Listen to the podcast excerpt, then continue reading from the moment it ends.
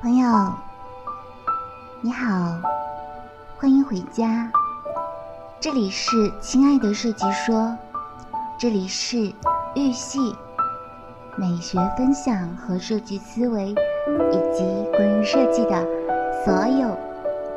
所有的小 tip。我们今天要说的是设计思维对于冠状病毒以及。冠状病毒对于我们设计生活的影响，还有机遇。在二零一五年的时候呢，比尔盖茨在他的演讲当中就谈到了，如果说有什么东西能够在未来几十年里杀死一千多万人，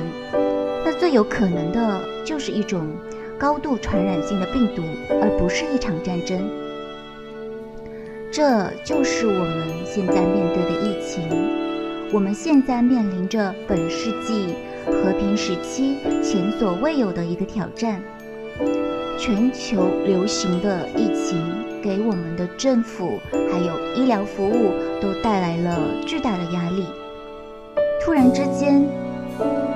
人们争相传播正确的信息，推出了一些应对危机的产品还有服务。这些挑战将产品设计、体验设计还有服务设计的问题结合在一起，而这些问题呢，又迫切的需要一些解决方案，而设计思维就是能够帮助解决这些问题的一个很好的方法。我们都知道，设计思维是一种为了解决问题而提供基于解决方案的一个方法论。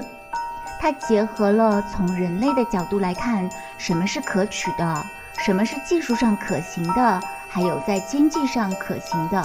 通过理解人类的需求，它在处理一些定义松散、复杂的问题的时候，就显得非常的有用。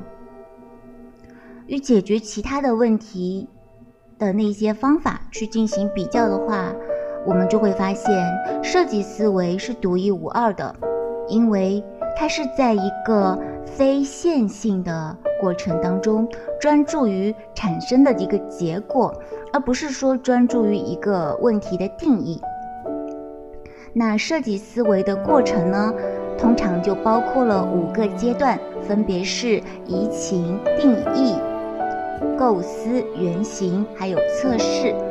每个步骤都需要得到适当的资源，还有适当的时间，以创造出可靠的满足用户需求的最终产品。在这里呢，我们要提到两个定律，一个是席克定律，一个是米勒定律。我们都知道，信息的传播并不是问题，它在正确的时间。把正确的信息传递给正确的人，就可以保护我们的国民健康、保险制度，还有拯救生命。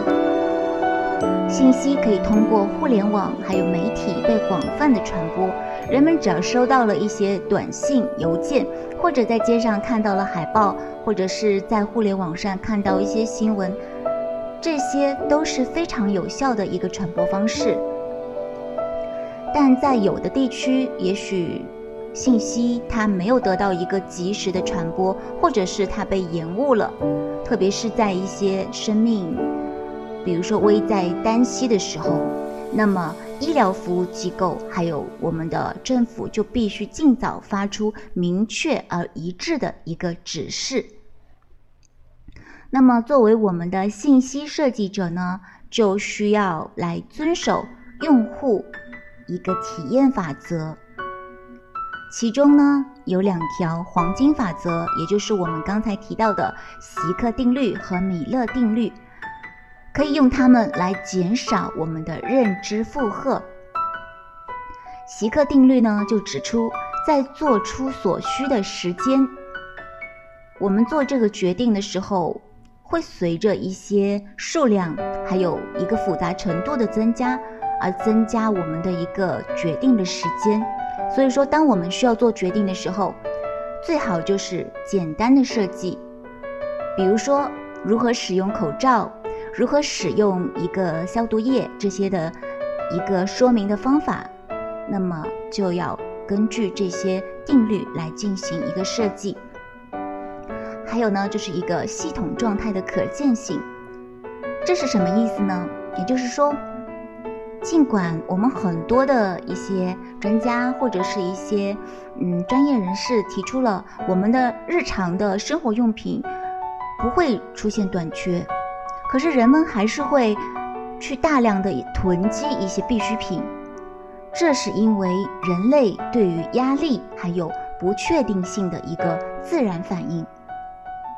当危机发生的时候，人们当然是希望获得一个控制权、一个掌控的权利。所以说，很多人他倾向于随大流，他心里会想：如果说其他人都在买一些纸巾，都在买洗手液，或者是都在买一些粮食，那我也应该去这么做，不然到时候轮到我的时候就会没有了。所以说。这种恐慌的购物的现象，与我们常见的用户界面启发式的系统状态可见性去结合起来，我们就知道了，在我们的这个购物体验当中，我们需要有清晰的标识来减少这种抢购必需品的这个行为。所以，我们的政府呢，就需要让媒体部门去提高认识。向我们的零售部门，向我们的商铺，向我们的一些供应链去发送统一的标识，来安抚一个紧张的情绪。还有一个呢，就是我们目前在现代经济当中，其实最最重要的一个因素也是创新。这个创新包含在很多方面，我们不会有人去把这个冠状病毒的这个爆发。把它看作是一个设计问题，我们只会觉得它是一个灾难或者是一个健康方面的一个问题。可是呢，这场危机它其实也是给我们提供了一个机会，就是说让我们去质疑一些旧的习惯、坏的习惯，让我们重新去探索一些创新的思维，去改变现状，去解救我们目前的一个。一些不利的局面，而去开发出一些好的、一些正向的一个局面。比如说，我们的设计师或者是一些其他的相关人员，需要在最紧迫的这个问题提出的时候，来发挥一个重要的作用。我们都知道，通常情况下呢。像一些动荡或者是巨变，它有可能会改变历史，有可能会导致一些问题，但通常情况下，它不会是仅仅出现问题，它也会促使一些其他方面的一个影响。所以说，我们可以从目前的这个疫情当中拥有一丝希望，也就是说。这个冠状病毒疾病正在迫使整个世界去重新思考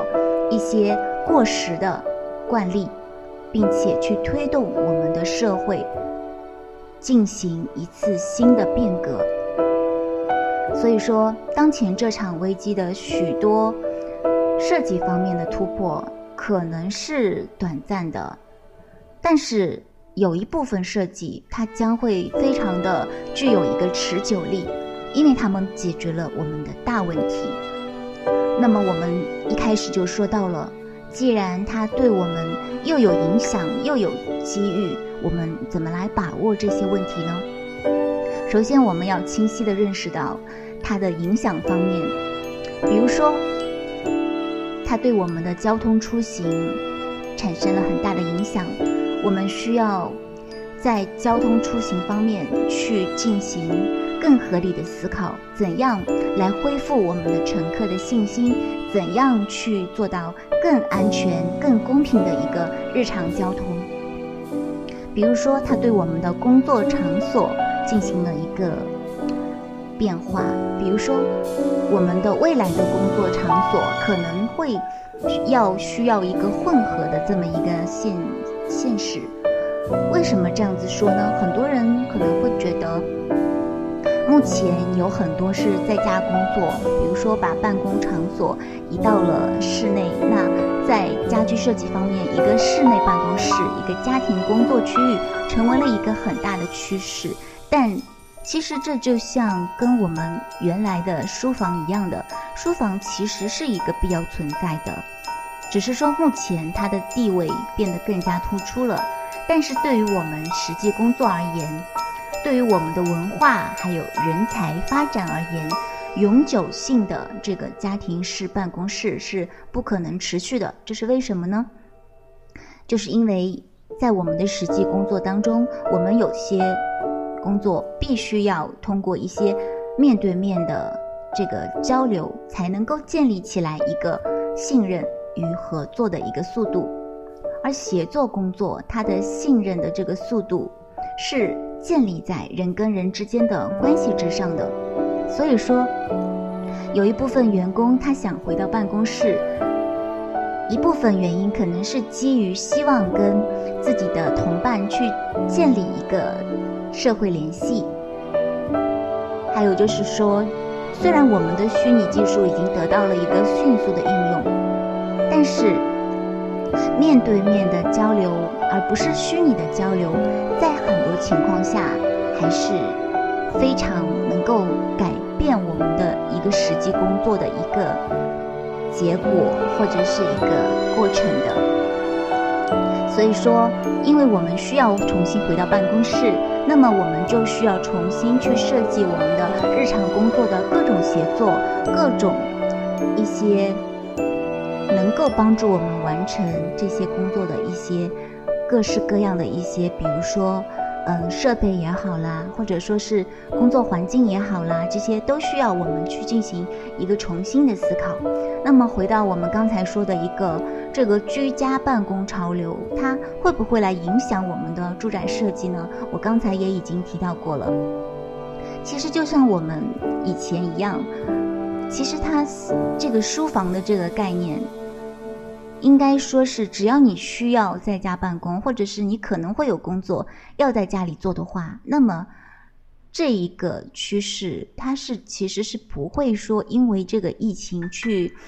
嗯，改变多少，只是说可能会更多的使用这个空间，它会作为一个固定的这么一个配置。那你说，在未来它会消失吗？我个人觉得是不会的，除非说是，嗯，完全不需要工作，或者是完全在这个场所内不需要进行任何办公，或者是一些文化方面的一些休养生息之类的，那么也许会取消这个空间。但我们目前来看，这个空间它是会一直存在下去。当然。这个未来也许会进行一些变化，但我们暂时只能看到一些近期或者是接下来的一段时间，随着未来时间的变化，很多东西都会再发生调整，这是无可避免的，因为历史它会前进，它不会停滞。所以说，我们不要说害怕各种各样的变化，其实你在安逸里面待久了，你自然而然会没有斗志。不妨趁着这个时期，去好好的磨砺一下自己的斗志，不要再让自己在舒适圈里面蜷缩在那里，然后很安逸的喝着咖啡聊着天，这样子的生活会让你很多很多地方的免疫力下降，最终让自己变得非常的不堪一击。那么，我们再来说一下。再一个方面就是一个无障碍空间方面。真正的无障碍空间呢，它其实意味着我们需要一个最低的规范和标准，来用一些创造性的这个设计过程，还有才能，让环境来为我们所有的人服务。那么我们在设计空间的时候，需要让人们在这个场所内得到一个情感方面的一个安全。也就是说，我们在重塑这个空间和体验的方法的时候，要把这个情感安全作为一个非常重要的一个方面来考虑。还有呢，就是这次的疫情也在重塑着我们这个世界的城市，我们还需要去考虑到一些购物的一些场所，比如说商场啦。一些大型的购物综合体啦，如何来重拾消费者的这个信心？那目前的话，由于这个电子商务的这个又是一个急速的发展时期，那么我们也要考虑一下这个新零售环境。还有一个就是体现在教育方面，就是教育它如何能够去创造一个乐观公平的未来。还有一个呢，就是体现在我们的人际交往方面。我们目前也许有些地方可能不得不将人们分开，但是我们也必须要时刻去考虑着，我们如何才能再次让人们重新团结起来。所以说，作为设计师，其实还有很多很多的问题需要解决，而且有足够的证据去表明，共同创造和协作。是在人类体验的这个新时代建立适应力的前进之路。那么，还有一个就是要考虑我们的一个心理健康，还有复原力。可以说，这次的这个疫情，它已经改变了我们生活当中的方方面面，不管是在生活方面也好，在工作方面也好。嗯，我们可能看到了很多问题，存在着很多问题，被揭露了很多问题，但是我们也了解到，它确实也改变了，或者是促进了一方面的发展。比如说，我们之前说到了，嗯，像物流和仓储方面的一些专业人士，这次的疫情呢，给我们的供应链带来了一个巨大的压力，所以说它刺激了一个。提供产品，或者是供应，或者是原材料的公司的增长，所以说我们的物流专家、协调员，或者是供应链分析师，还有各类的一个物流的专业人才都在增加。还有呢，就是我们环保行业的职位也是在增加，比如说环境工程师、科学家、能源审计师等等。还有呢，就是我们的电子商务变得更加的专业化。因为我们都知道，如果说有太多太多的这个购物活动进入了这个领域，而一个行业它得到了一个快速的发展的时候，势必会出现更多的分工。那么，我们就可以知道，在一个社交媒体或者是嗯搜索引擎优化，或者是数数字营销，或者是电子商务方面的一些相关的工作机会也会不断的涌现。还有一个就是以文化为中心的专业人士，专业人士他包括包括了一些，比如说，呃，首席多元化官，或者是一些设计师，特别是一些，比如说给我们带来一些体验的，或者是一些，嗯，能够让我们的身心感到愉悦的，心理上健康方面得到一个感官方面的享受的，因为，嗯，我们可能。有些人会觉得说，在目前这个时期，设计有什么用呢？我们首先关注的不应该是健康，还有就是关于一些，嗯，比如说粮食问题啦，这些材料供应问题啦。但是我刚才已经提到过，其实我们要去解决很多问题，它首先要依靠一个设计思维，以及一些创新的方式，这些其实都是要依靠我们的设计师的。那么，只是说这些设计师在不同的分工领域，有些可能帮助你的这个实际问题，有些可能帮助你的心理健康，有些可能帮助你的一个情感体验，但他们都是在促进我们的一个更好的一个身心发展，或者是社会发展。所以说。嗯像我们，比如说，如果说我们有些人正在被隔离，如果他在一天当中在家里待的时间几乎是超过了百分之九十。那么实际上，他看到的每一样东西，其实就是在看每一个设计。那么他也许会想，为什么这个东西会这样？为什么我我会把它放在这里？为什么我会把它买过来？这个好不好看？那个好不好看？这个合不合理？那个合不合理？那所以说，我们都会更加去关注一些，或者是去欣赏一些好的设计，以及去关注它如何来改善我们的这个健康、幸福还有生产力。这就是我们这一期要跟大家说的，在这个设计思维，它跟我们这个疫情之间的一个互相的一个作用力。所以说，大家不要悲观，